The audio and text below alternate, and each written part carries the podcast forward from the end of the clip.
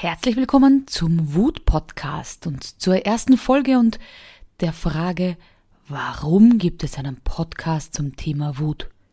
Ich möchte mich kurz vorstellen, ich bin die Anita Reidl und ich bin die Wutmacherin und bringe die Wut auf die Bühne.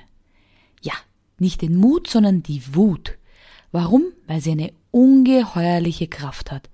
Und in diesem Podcast will ich dir Inspirationen geben. Ich möchte Klartext, Real Talk sprechen, wenn mich etwas wütend macht. Ich möchte Gäste einladen zum Thema Wut, ihre Geschichte zum Thema Wut, wann sie ihre Wut kennengelernt und lieben gelernt haben vielleicht sogar. Ich werde aus dem Alltag Situationen beleuchten, was da passiert ist und warum Wut hier vielleicht sogar unterdrückt ist.